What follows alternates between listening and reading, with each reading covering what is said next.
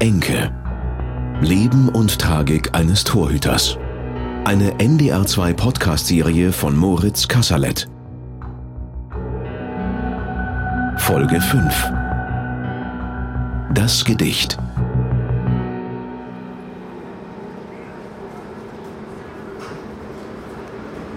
Hallo, ich bin Moritz Kasserlet, Sportreporter bei NDR 2 und ich berichte oft aus Fußballstadien. Und wenn man in Hannover am Hauptbahnhof aussteigt und zum Stadion läuft, dann kommt man an einem der Lieblingsorte vorbei, die Robert und Theresa Enke in Hannover hatten. Der Sidewalk Judge. Das klingt jetzt nach einer Riesensache, heißt aber übersetzt einfach nur Richter des Bürgersteigs und ist eine Bronzefigur. Ein alter, lebensgroßer Mann mit Anzug, Hut und Gehstock sitzt auf einer Bank vor einem Hotel. Er sieht freundlich aus. Und Theresa Enke hat sich neben ihn auf die Bank gesetzt, so wie es Robert früher auch oft gemacht hat. Ja, da gibt's äh, eigentlich, ja, ist das äh, situationsbedingt gar nicht so eine lustige Geschichte, aber immer wenn wir äh, hier vorbeigekommen sind in der, in der Straße, wo ich gerne eingekauft habe als Spielerfrau, äh, ist Robin zu ihm hin, hat ihm auf die Schulter geklopft und gesagt, der arme Kerl, immer sitzt er alleine da und immer, immer, immer ist er da. Also das war dann so der Running Gag, nur für uns lustig, so im Nachhinein zum, zum, zu erzählen, ist es gar nicht so witzig, aber für mich ist das so, immer wenn ich hier vorbeigehe, nicht mehr ganz so oft, aber muss ich eben an Robby denken, wie er äh, sich dann auch mal kurz zu ihm gesetzt hat, den Arm um ihn gelegt hat und ah, jetzt sitzt du immer noch alleine da, mein Freund. so, so war das. mal habe ich mehr drüber gelacht, mal weniger, aber ähm, er kam immer und deswegen äh, jetzt, wenn ich dran vorbeigehe, ist er jedenfalls immer äh, in meinem Kopf auch, äh, auch drinnen. 2004 kommen die Enkes nach Hannover. Robert als herausragender Torhüter, Theresa hochschwanger. Ja, das war eine, war eine super Zeit. Also vor allem sportlich ähm, erfolgreich. Wir hatten natürlich nicht nur schöne Zeit. Also die Zeit im Ausland war für uns schon, schon schöner. Also wir hatten hier tolle Freunde, aber das Leben im Ausland war schon schöner und äh, wir hatten natürlich die ersten zwei Jahre, war unser Leben ähm, sehr intensiv, sowohl äh, positiv als auch negativ durch unsere äh, kranke Tochter Lara. Und das hat uns natürlich dann auch, also da waren wir in Hannover gar nicht so viel unterwegs, aber sportlich lief es bei, bei Robbie in, in Hannover äh, toll. Ich habe schon immer ein bisschen, oder wir beide, ähm, dem Leben im, im Ausland nachgetraut. Das muss man schon sagen, aber die Leute hier haben uns, äh, oder vor allem Robby, sehr freundlich empfangen und aufgenommen und äh, trotz, dass er eigentlich von der zweiten Liga kam, aus Teneriffa und äh, das, doch, das war eine, eine, schöne, eine schöne Zeit. Und in der ist Robert Enke von Beginn an hoch angesehen. Bei den Fans,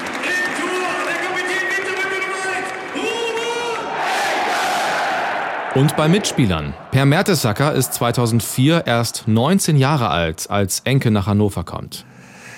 Ja, ähm, dadurch, dass äh, wir den Abstieg verhindert hatten mit Ewald Lien damals im Trainer und äh, da gab es eine gewisse Verbindung zu Robert Enke.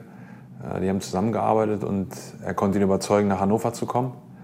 Und ich war relativ überrascht, weil äh, ich habe ja erst zehn Spiele gemacht äh, für 96 und in der Vorbereitung, als er dann dazu stoß, habe ich das Gefühl gehabt, er kannte mich schon. Also kannte mich schon in- und auswendig, ah, du bist der Per und du hast das und das gemacht. Und, ähm, da war ich das erste Mal sozusagen beeindruckt von jemandem, der aus dem Ausland kommt und so viel weiß schon über einen jungen Spieler, der jetzt, sag ich mal, ähm, gerade erst angefangen hat. Mertesacker und Enke, das ist vielleicht die beste Mittelachse, die Hannover je hatte in der Defensive. Beide brauchen sich und machen sich gegenseitig besser. Äh, total selbstsicher, selbstbewusst. Und das hat man auch in jeder Trainingseinheit gespürt, dass er, ja, ich hatte das Gefühl, er wollte mehr. Er wollte mehr aus sich rausholen und wollte mehr aus anderen rausholen. Mein, mein Gefühl war immer, ich wusste ganz genau, was ich hatte.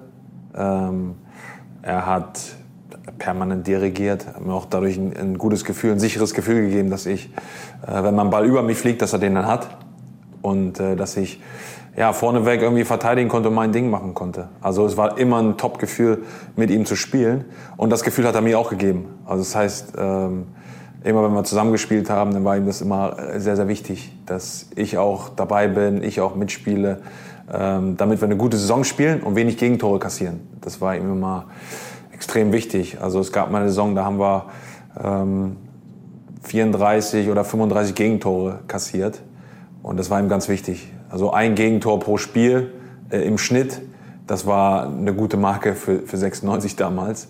Und äh, als wir das geschafft haben, das hat ihm richtig, das hat ihm richtig Auftrieb gegeben.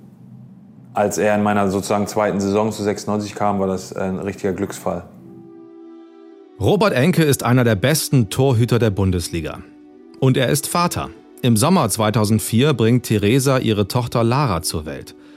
Schon vor der Geburt war klar, dass die Kleine einen schweren Herzfehler hat. Lara ist viel und lange im Krankenhaus, wird mehrmals operiert. Kurz nach ihrem zweiten Geburtstag stirbt sie, nach einer vergleichsweise leichten Ohrenoperation.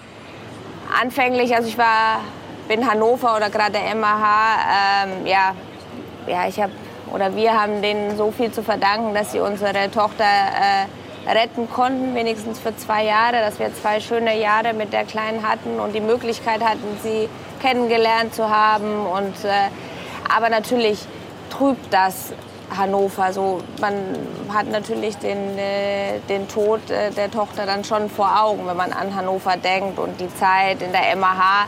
Das war eine schwere Zeit, die hat uns geprägt. Und, aber Robby hat in dieser Zeit auch gemerkt, dass das Leben eben nicht nur aus Fußball besteht. Und äh, für ihn war das eine, äh, er sagt, jetzt weiß ich, was wichtig ist im, im, Leben. Und in der Zeit, auch als Lara gelebt hat ähm, und auch nach ihrem Tod, da war er gefestigter, erstaunlicherweise. Obwohl das eine viel äh, ähm, stressigere und dramatischere Zeit war, war er gefestigter, weil dieser Fußball nicht mehr so im Fokus lag. Es gab einfach andere Dinge, über die wir uns zu Hause unterhalten haben und die für ihn Wichtigkeit hatten, sondern eben seine Tochter.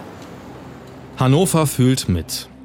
Einmal hatte Robert Enke nach einem Spiel seine kleine Lara auf dem Arm über den Rasen getragen. Er sah richtig glücklich aus dabei. Und dieses Bild, Robert mit seinem Kind, ist auch das Logo der Robert Enke Stiftung. Übrigens beschäftigt die sich nicht nur mit Depressionen, sondern auch mit Herzkrankheiten von Kindern. Und spätestens seit Robert Enke mit seiner Lara über den Rasen spaziert ist, wissen die 96-Fans und viele mehr von Laras Krankheit. Und dementsprechend groß ist auch die Anteilnahme nach ihrem Tod. Sechs Tage später steht er wieder zwischen dem Pfosten. Dreieinhalb Monate später spricht Robert Enke in einem NDR-Interview über seine und Theresas Trauer. Ich denke schon, dass ich äh, äh, im Training schon wieder so weit bin, dass ich, äh, dass ich mich hundertprozentig auf die Sache konzentrieren kann, dass ich mich auch über, über ähm, jetzt die letzten Spiele in der Bundesliga oder Pokalspiele in Duisburg, dass ich mich darüber freuen kann. Insofern denke ich schon, dass, dass ich ähm, ja, dass es auf jeden Fall eine Entwicklung gab äh, im Gegensatz zu den ersten zwei Wochen. Als Lara gestorben ist, ähm, wenn ich ihm den Fußball genommen hätte und gesagt hätte, du kannst doch nicht, du kannst doch nicht spielen. Und ich habe einfach gemerkt, wir haben uns darüber unterhalten und ich sage, würdest du dir zutrauen zu spielen? Und dann sagt er, ja. Und dann sage ich, dann, dann spiel. Lass, ist es auch egal, was andere denken, dass du schon spielst oder mach das, was, wie du dich fühlst und wie wir das für uns ja, entschieden haben. Und ähm, da war er so äh, froh auch, dass er spielen konnte, auch für sie. Und es war ein, ein, ja, ein Gänsehautspiel, eben auch durch die Anteilnahme. Aber er war per se war Robbie ein, ein ganz starker und äh, ohne Selbstzweifel äh, lebender Mensch. Also das war wirklich so. Aber ist die Krankheit gekommen, war alles, all dieser, dieses Selbstbewusstsein und äh, diese Stärke war dann auf einmal weg. Laras Tod wirft Robert nicht aus der Bahn.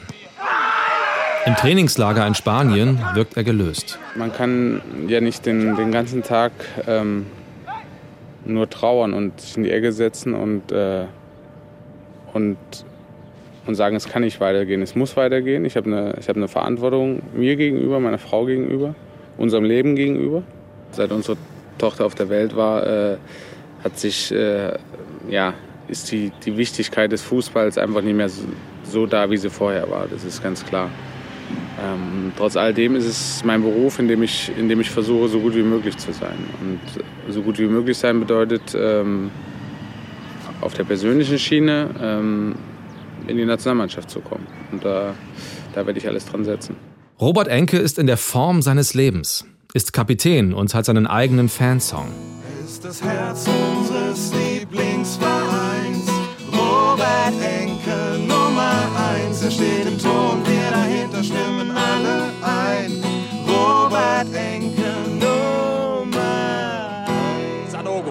eingewechselt. Gegen Enke. Madavikia gegen Enke.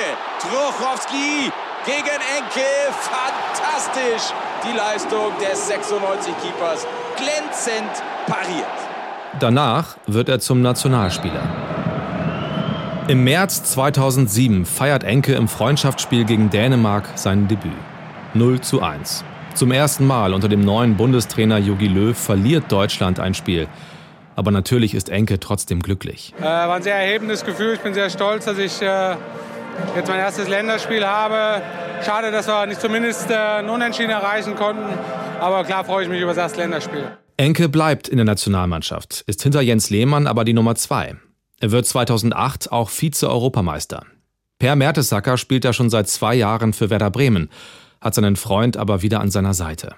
Autoritätsperson, Respektsperson und das sind dann so, das ist dann Material für auch für Nationalmannschaft. Das war immer so aus Hannover zur Nationalmannschaft ist ja äh, schwierig, ne, dass man sich da so in den Mittelpunkt spielen konnte.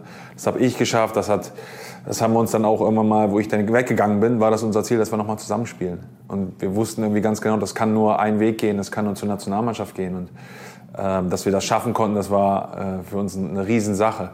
Aber man hat gesehen, dass Persönlichkeiten wie er, die außerhalb und auf dem Platz eben den Unterschied machen, auch ins Sichtfeld der Nationalmannschaft kommen, mit all den Eigenschaften, die er hat. Wir konnten Spaß haben, wir konnten ernst sein, aber das ist ja was, was eine tolle äh, Verbindung auch ausmacht, dass man wirklich das durchlebt. Wir konnten uns anschreien, wir konnten aber auch wieder uns zusammenraufen und Spaß haben und ja, und das macht eben dann irgendwie auch eine Freundschaft aus. Ne? Neben dem Platz, wo man dann wirklich jemanden findet, der ja so einen Gleichgesinnten und der eben lebensfroh auch ähm, mit dabei ist. Und das sind so Werte, die, für die stehe ich auch. Natürlich auch ernsthaft im Moment, ernsthaft zu sein aber dann immer wieder auch zu schauen, dass man den Humor nie verliert. Nach der Europameisterschaft 2008 ist offen, wer Deutschlands neue Nummer 1 wird und Nachfolger von Jens Lehmann. Ich treffe Oliver Bierhoff, um mit ihm über Robert Enke zu sprechen. Heute ist er DFB-Direktor. Früher war er Nationalmannschaftsmanager. Also man sagt heute so, er war die, die deutsche Nummer 1 damals. Ähm, dann war René Adler noch da. Bei der WM 2010 war es dann Manuel Neuer schon im Tor. War Robert Enke quasi auf dem Weg, bei der WM in Südafrika die Nummer 1 zu sein? Es war zumindest gut vorstellbar. Und äh, er hat halt unglaubliches Talent gehabt, große Fähigkeiten als Torwart und äh, hat natürlich jetzt nicht beim absoluten Top-Club gespielt, aber hatte schon die internationale Erfahrung. Und äh, ich glaube schon, dass er da ähm, äh, in der Nationalmannschaft eine große Karriere vor sich gehabt hätte. Welche Erinnerungen haben Sie an Robert Enke? Was war das für ein Typ? Er war eigentlich ein ganz ruhiger, ausgeglichener, ganz entspannter Typ. Äh, wir haben wirklich nette Gespräche gehabt und ich kann mich auch noch an ein Gespräch erinnern, ähm, ähm, auch nach dem Tod äh, seiner Tochter, wo wir uns unterhalten haben und der eigentlich sehr offen und entspannt mit diesem Thema umgegangen ist und ich mir den Eindruck hatte, dass er eigentlich sehr gut im Leben steht. Ähm, das war halt nur eine Fassade, aber er war ähm, schon ein sehr guter Mannschaftskollege, sehr umgänglich, eher der ruhigeren Art, war jetzt kein Lautsprecher. 2009 ist zunächst alles perfekt. Robert und Theresa wohnen mit ihren Hunden aus Portugal und Spanien weiterhin in Empede, das ist in der Nähe von Hannover. Zu ihrem Geburtstag wünscht sich Theresa von Robert ein Gedicht, ein selbstgeschriebenes Gedicht. Und sie bekommt es. Zum Geburtstag, was soll's sein? Ein Diamant, ganz groß und rein? Oder doch die Uhr vom Juwelier? Billard ist nicht teuer, glaube mir. Wie wär's mit einem Schwein fürs Haus? Das schließt der Robby komplett aus. Katzen, Pferde oder ein Hund? Nein, jetzt wird's mir doch zu bunt. Es muss doch noch was anderes geben, wonach die Terry strebt im Leben. Ja, sie wünscht sich ein Gedicht. Mir treibt's ein Lächeln ins Gesicht. Endlich mal nicht groß viel teuer, trotzdem ist's mir nicht geheuer. Dann kam Lara mit halbem Herzen. Das bereitete uns Schmerzen. Doch sie war stark und man bedenke, es handelt sich um eine Enke. Man fragt sich, wie geht es jetzt weiter auf unserer langen Lebensleiter? Bleibt der Opi, bleibt er nicht? Ist ein Umzug bald in Sicht? Ich mache mir keine großen Sorgen. Das heute geht, es kommt das morgen. Nur eins ist sicher, hör auf mich. Ich brauche und ich liebe dich.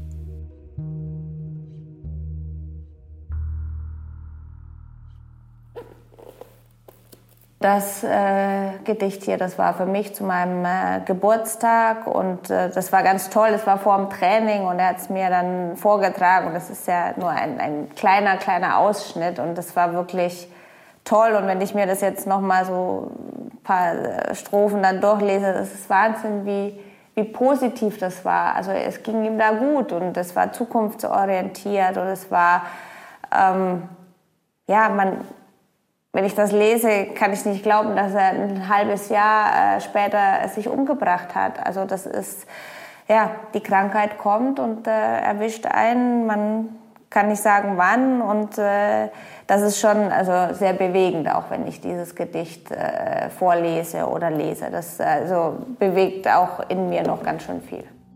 Robert Enke hat sportlichen Erfolg. Er und Theresa adoptieren ein kleines Mädchen. Alles ist perfekt. Dann kommt die Depression zurück. Mit einer Wucht, die sich niemand erklären kann. Enke. Leben und Tragik eines Torhüters. Eine NDR2 Podcast-Serie von Moritz Kasserlet. Redaktionelle Mitarbeit Henning Rütten. Produktion Michael Woddo.